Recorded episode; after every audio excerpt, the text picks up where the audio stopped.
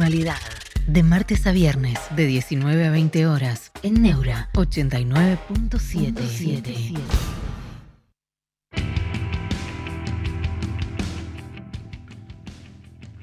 ¿Cómo están? Buenas noches, bienvenidos a la posnormalidad. Tengo un look extrañísimo porque. porque sí. Se dio así. Hay un tema, vamos a tener hoy una nueva mesa de examen. Hola Aledomi, hola Elizabeth, y que son los giros copernicanos. Los momentos en que las sociedades y la política las vísperas de un giro copernicano, que es lo más probable. Un giro copernicano que implicará, me parece a mí, ahí se me hola, hola profe, hola, que implicará un, unos dolores de cabeza para todos. Perdón, pero me parece que es así. Pero va a haber un giro copernicano, es decir, un, cambio, una mutación de paradigma. Entonces, eh, Julián Macari, hola, bueno, maestro, me dice, saludos desde Belville, Córdoba, saludos, saludos. Envidio a toda persona que está en Córdoba y en el interior. Por suerte, y, conozco todas las provincias, por, primero por porque viajé mucho de, muy chico con mi viejo y después eh, por el periodismo. y, me gustan todas, me gustan mucho todas y Córdoba, por supuesto, es una de ellas. Los giros copernicanos son los momentos de las alteraciones cuando algo cambia. Yo escribí un libro sobre Mariano Moreno, y es lo primero que les pongo a consideración, que se llama Moreno el fuego que inventó la patria. Recuerdan la famosa frase de supuestamente su archienemigo. Emilio PK, saludos desde Bogotá. Gallina Vic, Copérnico, nada tiene que ver con los instrumentos de navegación. No, no hablé de eso. Giro copernicano es una metáfora para denotar, para connotar, mejor dicho, para connotar una mutación de paradigmas. Copérnico, de todos modos, fue, si interesa aclararlo, el gran astrónomo polaco perseguido por la Inquisición, uno de los cuales detectó que no era la Tierra el centro del universo y que también se movía, como Galileo y como los astrónomos renacentistas, pre-renacentistas, Nicolás, Nicolás y Copérnico. Gran admiración por él. Hola Miguel, dice Mariano Arias, hay nuevos vientos y no se puede detener, hay que entenderlo y subirse de la mejor manera. Gallina Vic, ok, astros. Pero metáfora, ¿entendés? Metáfora, es una metáfora, no estoy denotando literalmente la cuestión. Pero Copérnico se dedicó a la observación astronómica, por supuesto, fue un gran astrónomo polaco perseguido. El otro se llamaba Tijo Brahe, era nórdico, el otro grande, y el otro, por supuesto, era Galileo Galilei, que dijo, la tierra se mueve, la tierra gira. Lo llamó la Inquisición, le dijeron, si no te, si no abjurás de lo que decís, te matamos. Abjuró. Pero cuando se dio vuelta dijo, por se mueve. Pero se mueve, se mueve. Lo dijo bajito, pero lo dijo y lo demostró. El giro copernicano, vamos a hacer una, cuestión comparativa para empezar. a mí me interesó estudiarlo a través de Mariano Moreno, porque Mariano Moreno fue enviado por su padre, Manuel Moreno y Argumosa, después de una brillante eh, performance de Mariano Moreno en el Real Colegio de San Carlos, que es el actual Colegio Nacional Buenos Aires pero estamos hablando 1800. Ven que era un niño brillante y lo becan, consigue un clérigo becarlo a la Universidad de Chuquisaca. El padre, falta Kepler, tenés razón, don Manifiesto, por supuesto. Sí, sí, hay, varios astrónomos que dieron vuelta a todo. Eh, Kepler es otro de los grandes astrónomos. Bueno, revolucionarios, digamos y hay más también, ¿no? Y después, más tarde, vino, mucho más tarde, vino, pero vino Newton y, se articula, pero eh, giros copernicanos. En la política, Moreno fue enviado a Chuquisaca para estudiar leyes y cánones, es decir, para ser cura y abogado. Hizo un largo viaje en carroza a Tucumán, se enfermó, perdón, a Tucumán no, en Tucumán tuvo que frenarse porque estaba enfermo, estuvo como dos meses enfermo ahí en un camastro, consideró que un milagro, se rompió una vasija de agua cerca suyo, lo empapó y se curó. Milagro.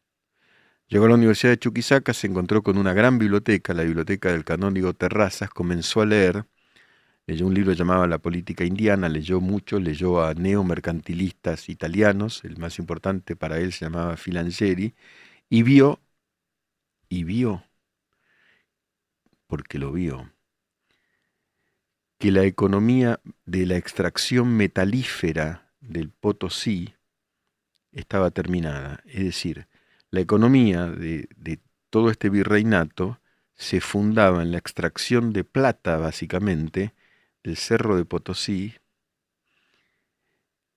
y había ocurrido, había ocurrido dos cosas. En primer lugar, los nativos que explotaban los aborígenes, que, eran enviados a través de esas instituciones, la MITA, la Encomienda y el Yanaconazgo, cuyos nombres les sonarán de la escuela secundaria, se morían.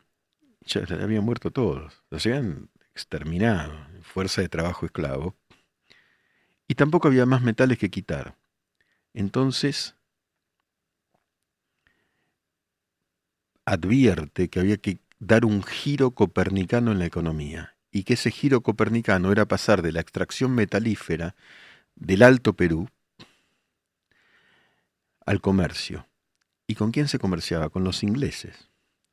Eso vio Mariano Moreno. Entonces Mariano Moreno, que fue a estudiar leyes y cánones, volvió hecho Mariano Moreno. Y eso es otra cosa. Fíjense esta frase de Mariano Moreno para ir entendiendo el personaje y después la mesa de examen que va a ser quién mató a Santiago de Liniers, que fue un tema que ayer alguien dijo que lo mataron los ingleses, ¿no? ¿Quién mató a? ¿Quién y cómo fusilaron a Santiago de Liniers? Mariano Moreno en la representación de los hacendados. Mariano Moreno vuelve hecho un abogado brillante, muy joven, por supuesto, y murió a los 32 años, y escribe la representación de los hacendados, que es la representación jurídica y política de los minifundistas y de los latifundistas de la provincia de Buenos Aires de cara a abrir el comercio con los ingleses escribió en la representación de los hacendados, deberían cubrirse de ignominia los que creen, deberían cubrirse de ignominia los que creen que abrir el comercio a los ingleses en estas circunstancias es un mal para la nación y para la provincia. Y después, Alex McKinnon, que era el presidente de la, de la Comisión de Comerciantes de Londres en Buenos Aires, contrató a Mariano Moreno y dijo de él, Mariano Moreno es el mejor amigo de Inglaterra en estas tierras. En ese momento, Moreno dio un giro copernicano de España a Inglaterra. En ese momento ser anglófilo no era un pecado, al contrario, fue un revolucionario. Fue un héroe intelectual. Cuando invaden los ingleses, no combate, lo dije ayer se va a, a la quinta de un amigo, pro-británico.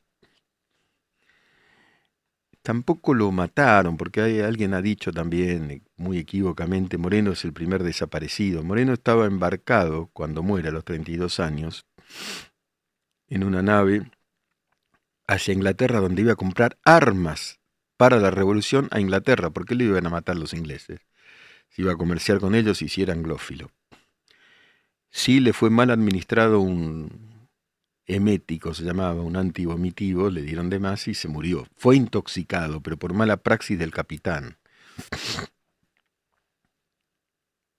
Pero cuando asume como secretario de la primera Junta de Gobierno, todo esto para hablar de la actualidad, ella llegó a la actualidad. Cuando asume como secretario de la primera Junta de Gobierno, se da cuenta de un gran peligro. Santiago de Liniers.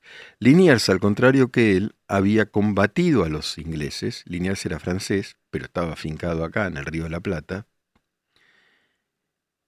Cuando asume, toma el poder la primera junta, cuyo presidente era Cornelio Saavedra y los secretarios Mariano Moreno y Juan José Paso, cuando asumen el poder, Moreno, que era muy hábil, advierte que Liniers, que se había ido a Córdoba, podía ser un, el contrarrevolucionario peligroso, podía voltear la revolución, porque había sido un héroe de las contra los invasores ingleses, porque tenía gran popularidad y porque estaba aglutinando tropa en derredor suyo y decide fusilarlo. Así surge la Argentina.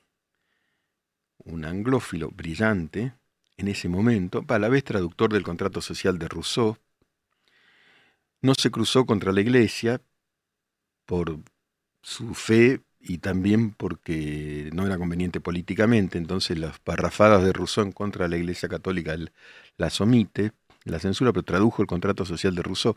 Otro paradigma es la sociedad la que contrata, no hay un monarca, etcétera, la Revolución Francesa. Y abrir el comercio a los ingleses es decir el libre comercio. Y dice, pero hay uno que puede voltear la revolución, Liniers. Nadie quería ir a fusilar a Liniers, le tenían miedo. Con razón, era bravo y bravísimo. Sin embargo, lo capturan y nadie quería fusilarlo. ¿Quién dio el tiro de final a Liniers? Esa es la mesa de examen de hoy. ¿Quién liquida a Santiago de Liniers? Mesa de examen, ¿eh? A ver si alguno sabe. ¿Quién remata a Santiago de Liniers? Soldados ingleses como alguien dijo ayer, no había. Esa es la pregunta. Ahora bien, hacemos una traslación en el tiempo y decimos, estamos en vísperas de un giro copernicano. ¿Quién la ve? ¿Quién ve el giro copernicano? Bueno, respondan ustedes. ¿Ese giro copernicano va a ser sin trauma? Otra pregunta. Facundo Román dice, los enemigos de la patria son los que están dentro, no fuera. Y sí, sí. Los enemigos, por patria entendemos nosotros. Va, yo entiendo nosotros, los que vivimos acá. Eduardo Gutiérrez, hola, solo bastaba decir que el dólar en diciembre va a estar a, 1200. De Govner dice, eh, la Argentina está sumida en una guerra civil eterna. Empezó con los monárquicos versus demócratas, siguió con federales, unitarios, azules y colorados, etc. Andrés Rivera, que tiene el mismo nombre que el autor del Farmer, Andrés Rivera, que no se llamaba, era un seudónimo, Andrés Rivera, eh, lo mató Castelli. Bueno, nadie quería ir a, nadie se animaba, fueron grupos de soldados y no se animaron, le perdonaron la vida a un obispo que estaba ahí, que se llamaba Orellana, que lloraba porque le iban a matar, Niñas no. Por supuesto que no. Era un tipo bravo, bravío. Había sido novio de la Perichona. La Perichona, ¿se acuerdan de Camila y Ladislao? Camila O'Gorman que se enamoró de un cura y huyeron, ¿se acuerdan de la película? y huyeron, los encontraron en corriente, los trajo rosas a santos lugares y los fusiló. ¿Qué frase esa es real? dicen. De Camila. Los ojos vendados, Ladislao a su lado, los iban a matar. Y lo último que dice Camila, ¿dónde estás, Ladislao? Él estira la mano y le dice, aquí a tu lado, Camila. Y los mataron. Siempre fue difícil la Argentina. Miguel Ángel Ríos, buen día. Hola, profe, un enorme saludo desde Perú, lo mismo, un enorme saludo. Tenemos que educar a los niños porque este progresismo quiere reescribir la historia, destruyendo valores sólidos de la sociedad de bien. Sí. Hoy habló, creo que el presidente del Banco Central de Perú y se llevó una ovación acá, en el coloquio de idea. Eduardo Gutiérrez dice, yo digo que hay que estar preparado porque los primeros meses serán duros, pero dentro de un año estaremos mucho mejor. Ojalá. PBI afirma, fue Castelli. Yo digo, nadie quería ir. A ver, estamos por aproximación. Castelli era el primo del verano, era un tipo bravo. Muy interesante, muy interesante. Otro día contamos la historia. Muy interesante, bravo, valiente. Moreno dijo, anda vos. Y si no voy yo, pero hay que matarlo. Fíjense lo que es la decisión de una revolución. Después de haber dicho, después de haber dicho, Moreno, se acuerdan, se tienen que acordar de la escuela, cuando un señor, un tipo, Atanasio Duarte, calificó a Cornelio Saavedra del rey, viva el rey Cornelio Saavedra, y está la famosa frase de Mariano Moreno, ni ebrio ni dormido. Pues estaba borracho Atanasio Duarte cuando quiso brindar, le puso una corona, una corona de azúcar, estaba hecha a Cornelio Saavedra y quiso brindar por el reino, reyes acá no. Fue un giro copernicano, si Argentina venía del virrey que obedecía a un rey. Lo que pasa es que el rey estaba preso en Europa por Napoleón, Fernando VII, no había rey. Entonces, y, Moreno no solamente dice ni ebrio ni dormido, hablamos de reyes acá, y además dicta lo que se llamó el decreto de supresión de honores. No hay honores, no hay algunos que tengan ni varones, ni conde, ni, Decreto de supresión de honores. Fue realmente muy importante. Y entonces, ¿quién remató a Santiago de Liniers? ¿Quién se animó? Fue Castelli como dice PBI. Fue Castelli a Córdoba. No, el general Lavalle no. El general Lavalle, al, contrario, Lavalle, dice Facundo Román, general Lavalle, no. Al contrario, al general Lavalle lo, lo mataron a él. Romance a la muerte de Juan Lavalle, por, recitado por Ernesto Sábato, es parte de Sobre y Tumba, y ejecutado en guitarra por Eduardo Falú. Yo tuve la suerte de, al lado de ambos, pues yo como les dije estuve muy cerca de, de Sábato, al lado de ambos, escuchar el romance de la muerte de Juan Lavalle al lado de Ernesto. No todo, una parte era muy largo, pero bueno, ¿qué tiene que ver? Luis Barrio afirma, sí terminó, pero a Lavalle no, a Lavalle lo mataron en el norte porque Lavalle iba a la batalla y volvió a buscar a... ¿Cómo se llamaba la novia de la Valle? Creo que era la Masita Boedo, ¿no? Volvió a la casa de ella, sabía, los, sus enemigos federales sabían que iba a volver y ahí lo liquidaron. No, bueno, Facu, sí, no, no, no es que te confundiste, dice, me refería a Moreno. ¿Quién remató a Moreno?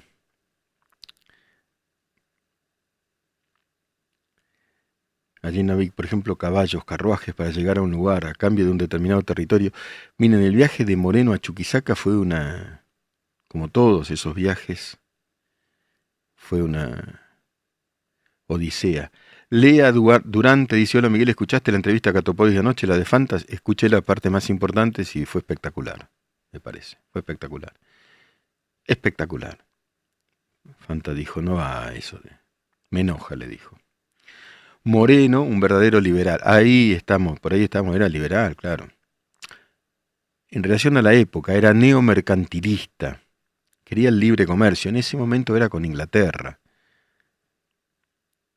Ahora, el hijo de eh, Mariano Moreno iba a comprar armas a Inglaterra en ese barco, en, en esa nave en la que muere, pero no porque lo hayan desaparecido ni nada eso es una reconstrucción progre K, digamos. Lo desaparecieron a Mariana Moreno, no, no.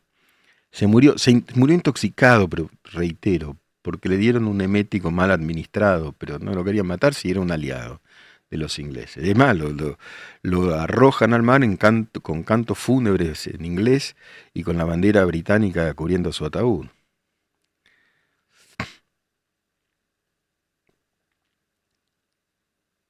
Lavalle murió, dice, nos recuerda muy bien Gustavo Eloy Muñoz, en la gloriosa Jujuy, donde los federales pusimos en su lugar a los centralistas. Es Eugenio, me parece este, ¿no? Bueno, gracias Gustavo Eloy. Gustavo Eloy Muñoz. Chequemos a ver cómo se llamaba la novia de Lavalle. El partido PAN era liberal o conservador. ¿Te referís al partido PAN de dónde? ¿El, el mexicano? Luis Barrio en la escuela me enseñaron que Moreno nos quería vender a los ingleses y que Liniers era el verdadero patriota. Y bueno, gatito mimoso, dice uno. Eduardo Gutiérrez, muy bien, dice Moreno redactó el reglamento para el régimen y administración de las rentas provinciales que establecía un sistema de impuestos y recaudación para financiar la lucha por la independencia. Sabía mucho de economía. como Belgrano. ¿eh? Belgrano estudió en Salamanca. Belgrano también era abogado, pero Belgrano sabemos, también estaba influido por... Chequemos bien la novia de, la Valle. Yo ahora no puedo, si miro el celular no miro a cámara. No, no, no, el PAN, no, de Perón, no. Perón, como el partido de Perón, el partido justicialista, el partido peronista. ¿Está seguro, PBI, que esa era la novia? Bueno, volvamos a Moreno. ¿Quién remató a...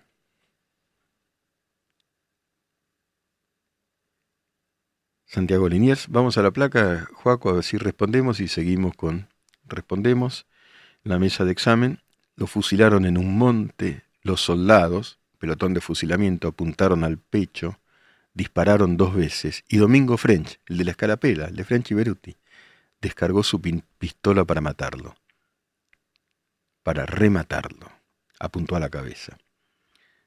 Domingo French. Eran bravos esos tipos. Nora Arellano dice, y en esta actualidad, rematar a alguien ante un cambio copernicano, ¿qué significante tiene? Gracias, es una pregunta muy inteligente. Estamos con la, entonces recuerdo, lo fusilaron un monte en Córdoba, lo habían capturado allí, tenían miedo de dispararle. No, yo creo que eh, naturalmente esto es historia argentina de los orígenes, no hay que naturalmente no hay que matar a nadie, por supuesto. El significante es sustituir un paradigma discursivo por otro. Un paradigma discursivo por otro. Ahora viene una suerte, aparentemente los tres candidatos con eh, posibilidades sostienen un discurso liberal. Ahora, esto no significa llegó la felicidad, ¿eh? No. Cuando Milei habla de liberalismo, dice Javier Nanelli, se refiere a esos años donde gobernó ese partido, pero la historia no ha hablado muy bien de esas épocas. Bueno, ninguna época es una época de rosas. De rosas, no de, no de Juan Manuel de Rosas, de, de, lecho de rosas. ¿No es cierto? Son todas complicadas, ¿no? y las épocas del liberalismo histórico en Argentina efectivamente tampoco funcionaron, pero veremos ahora, ¿no? Eh, Facundo Román fue un asesinato, claro, fue un fusilamiento. Muy, gracias Luis Barrio Viejo. ¿Es el pensamiento de Kuhn aplicado a la política? Sí.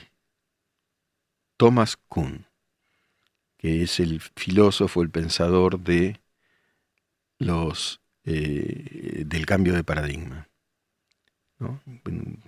el paradigma, el paradigma precopernicano era uno, el poscopernicano era otro. En el precopernicano, Mariela Fernández, no, no sos ignorante, sabes mucho más que la mayoría. Yo sé, yo sé, yo sé lo que te digo, dice.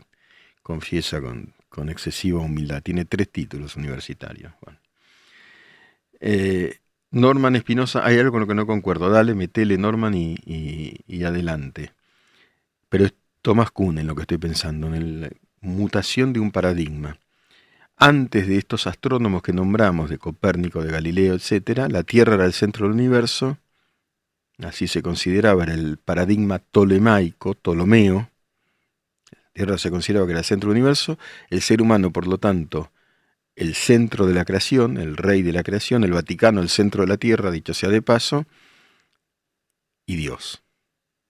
Y era vertical. Estoy simplificando mucho. ¿eh?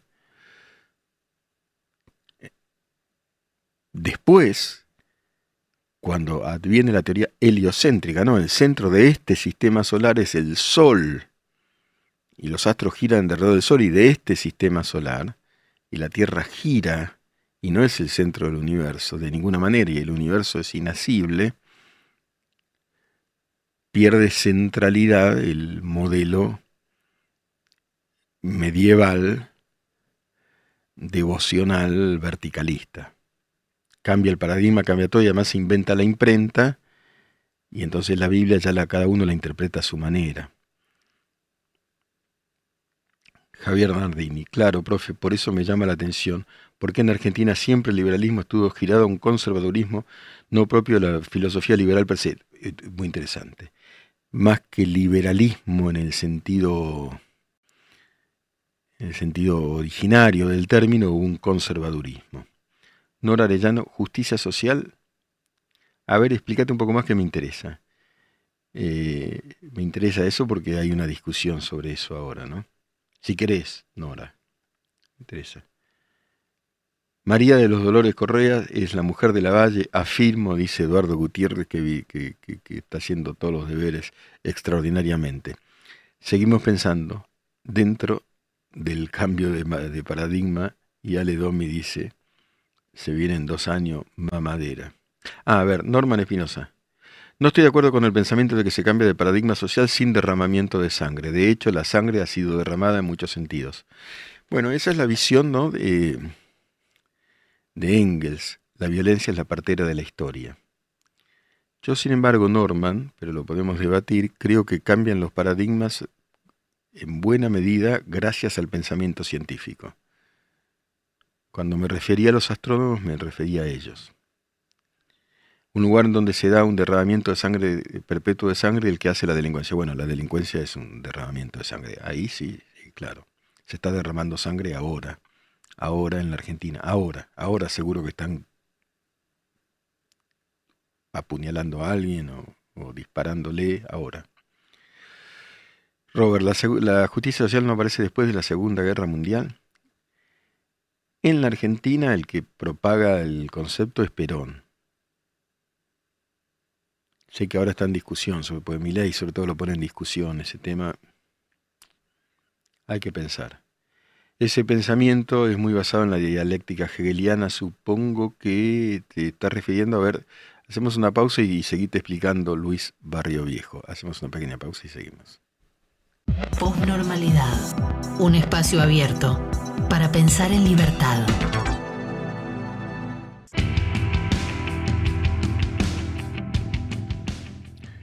Bueno, acá estamos. Gracias, este, Javier Nardini, que considera muy interesante el chat, pero esos son ustedes. ¿eh?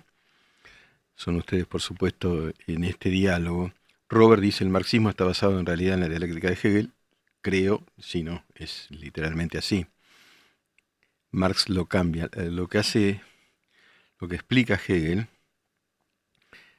es que, eh, está demasiado explicado, que la lógica de la historia es la dialéctica. Pero para Hegel esa dialéctica es una lógica de, de lo absoluto y lo absoluto para Hegel es Dios. Y Marx dice, la dialéctica es, hay una tesis, supongamos el feudalismo, lo llamamos tesis. Hay una negación, una antítesis, que supongamos en la burguesía. Los burgos son los pueblos que se formaban en derredor de los, eh, de los feudos. Esos burgos en realidad eran eh, primariamente habitados por los, la servidumbre de los nobles, de los señores feudales. Los siervos son la antítesis, la servidumbre.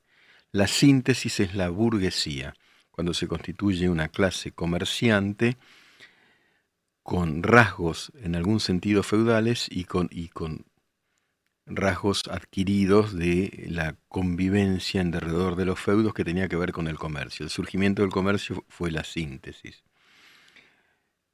Eh, pero bueno, eh, Marx en el manifiesto comunista lo que afirma es, no se trata, los filósofos han hasta, hasta ahora han interpretado la historia cuando de lo que se trata de cambiarla y propone una revolución.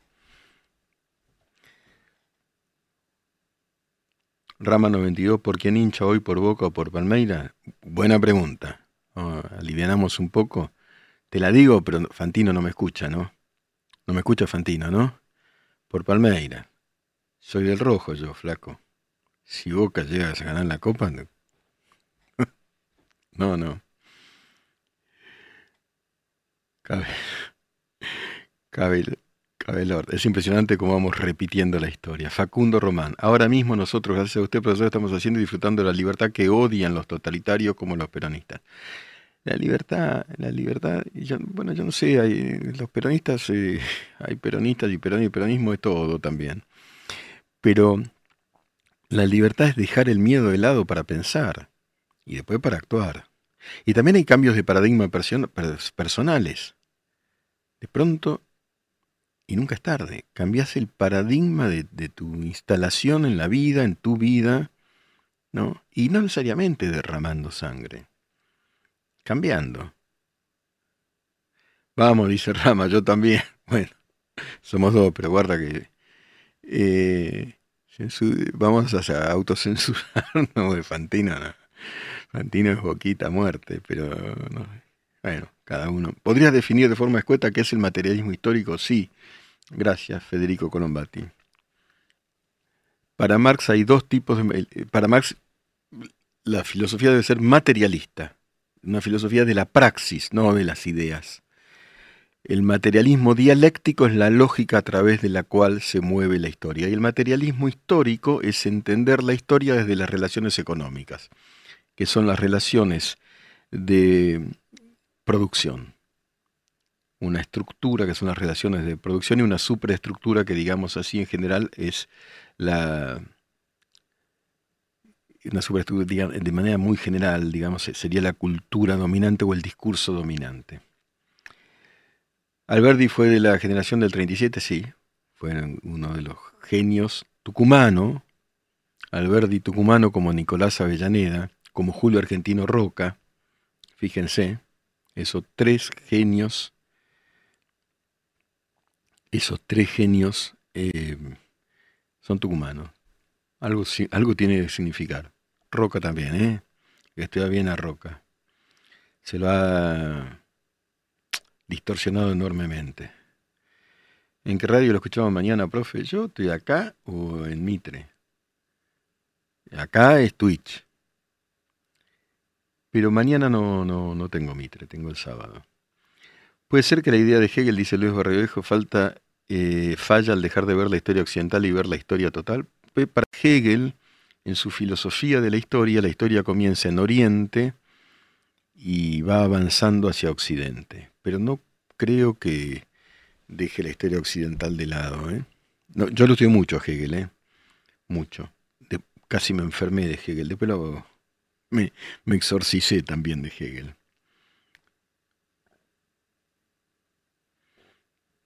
Darío Ruiz pasa a la actualidad recontracaliente y pregunta qué lecturas es de un evento que se dio hoy en donde los candidatos a presidente se superponen en un acto dirigido a empresarios. Y los combates simbólicos de la, de la campaña, no hay que asustarse por eso. Ah, obviando Babilonia y Egipto, pues Hegel no fue un historiador.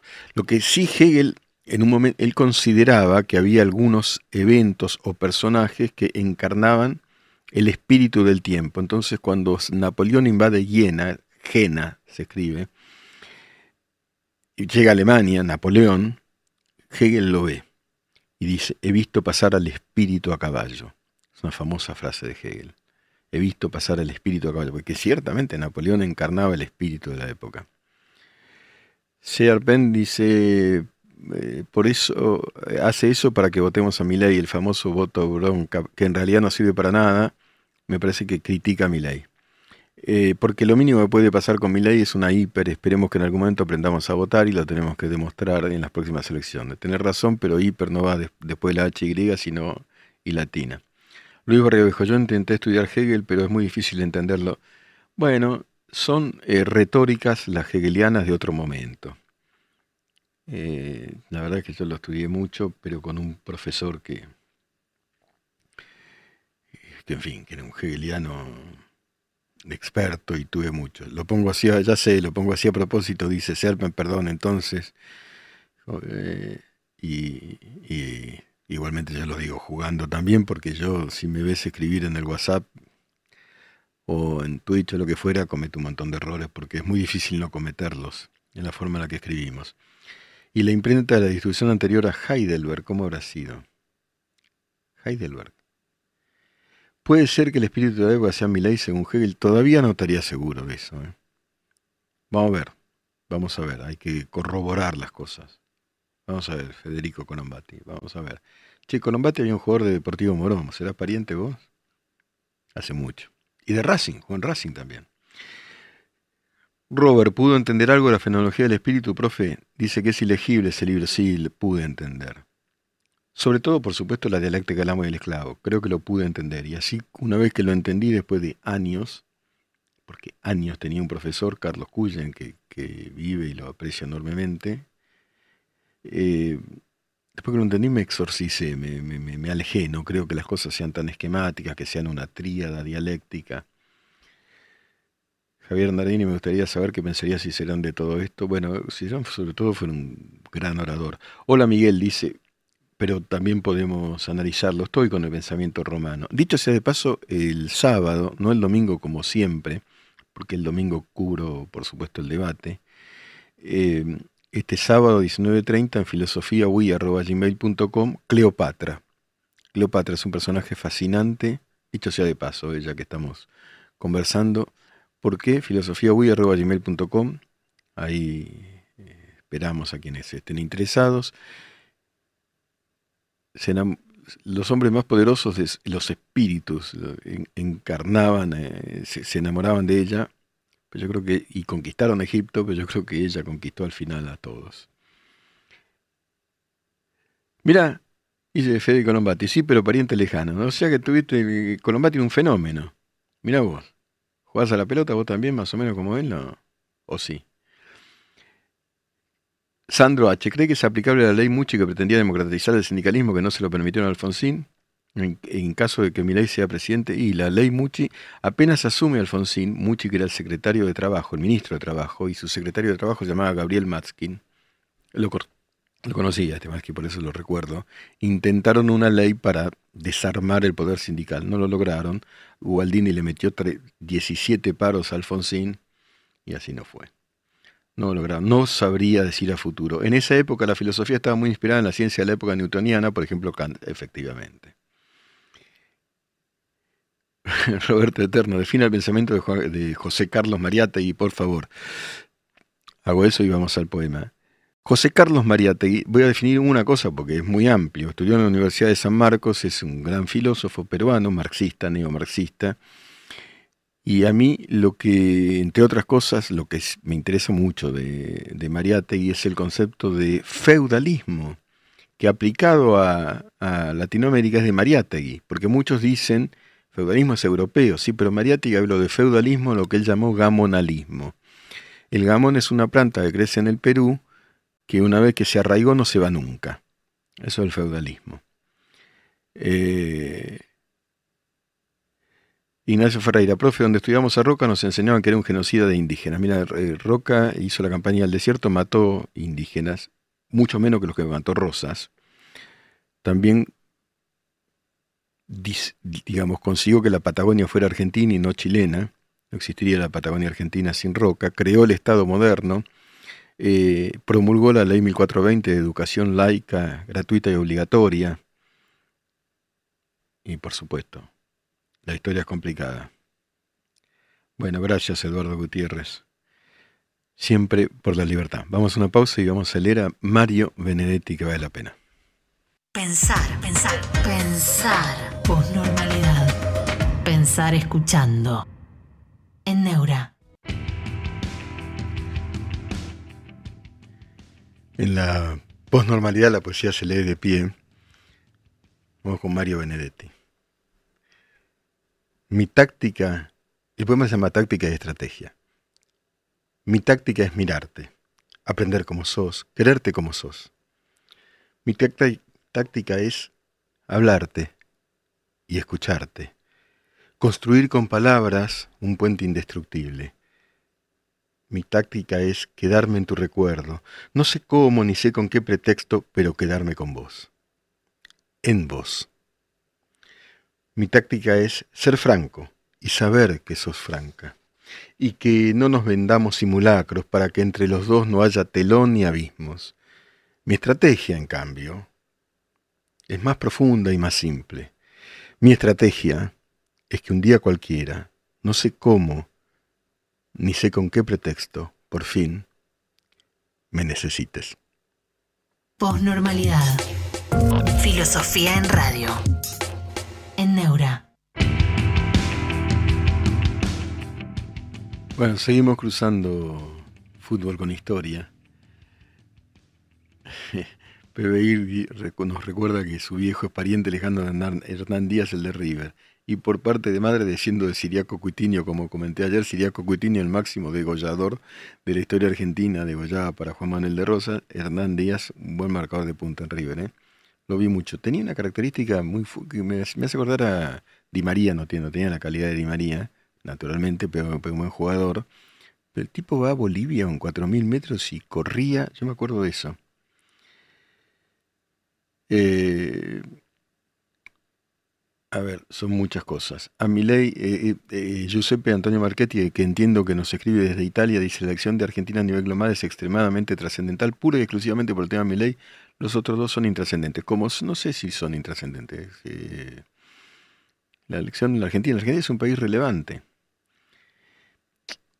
Nosotros sabemos algo de Namibia. Namibia es un país relevante. El mundo sabe, la, gente sabe lo que sabe, nadie sabe nada, demasiado de nada. Eh, pero es un país relevante por, por extensión, por riqueza, por influencia, por historia. Robert Amilei lo ven como otro Bolsonaro. Bueno, sí, algunos lo ven así, otros ven un misterio, un enigma un estremecimiento para algunos. Eh, no, eh, alguien pregunta si Roca acompañó a Rosas. No, no, no, muy, muy posterior. Son dos campañas al desierto completamente diferentes. El que se encontró con Rosas es muy interesante. Es Charles Darwin, el naturalista británico, el de la evolución de las especies. Y se admiró de cómo andaba a caballo Rosas, como los indios, en pelo. Pero después salió a matarlos. Bueno, Sabandev dice, Massa también la llamó también la atención al exterior, pues el ministro de Economía actualmente y postularse, sí, Massa es otro de los enigmas que tenemos. Rabana Astra, bueno, hola, maestro, Miguel, ¿qué opina con respecto al liberalismo, que es una ideología que tiene como base el, determinismo económico? Es decir, al igual que el marxismo son de izquierda, ¿por qué lo niegan? No sé si el liberalismo considera que hay un determinismo. A ver, en el sentido de que la economía, si vos querés decir que la creencia de que el mercado lo resuelve todo desde ese punto de vista, quizás. Pero tampoco es tan así, ¿eh? hay muchas variables del liberalismo, muchas. Yo conozco más las filosóficas que las económicas, no, no, soy economista, pero, pero estudié mucho y me, y me parecen cruciales en este momento estudiarlas.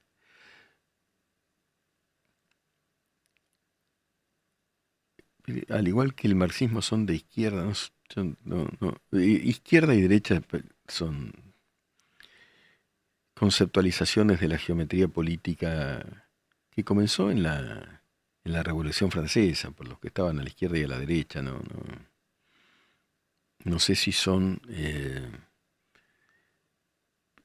si son elocuentes ahora para explicar estos nuevos fenómenos que están aconteciendo.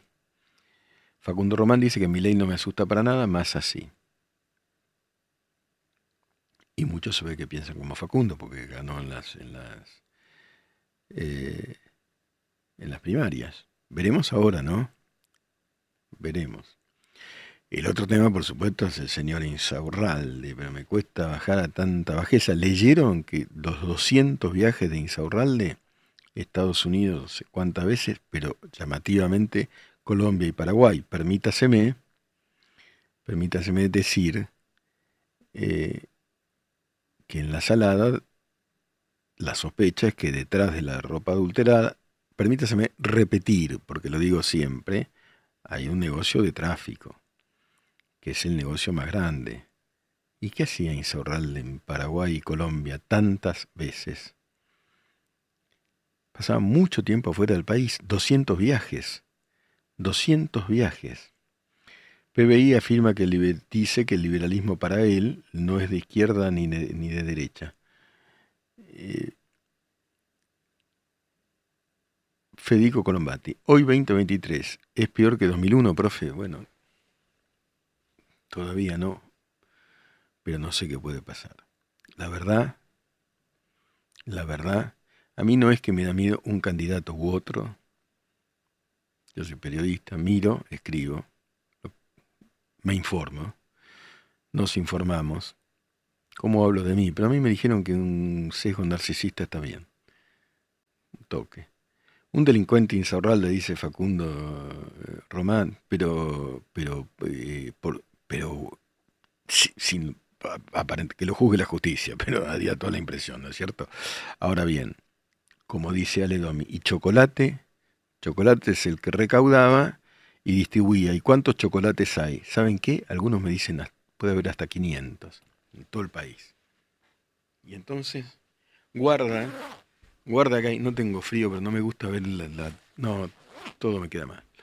Es que me dejé una remera abajo, va.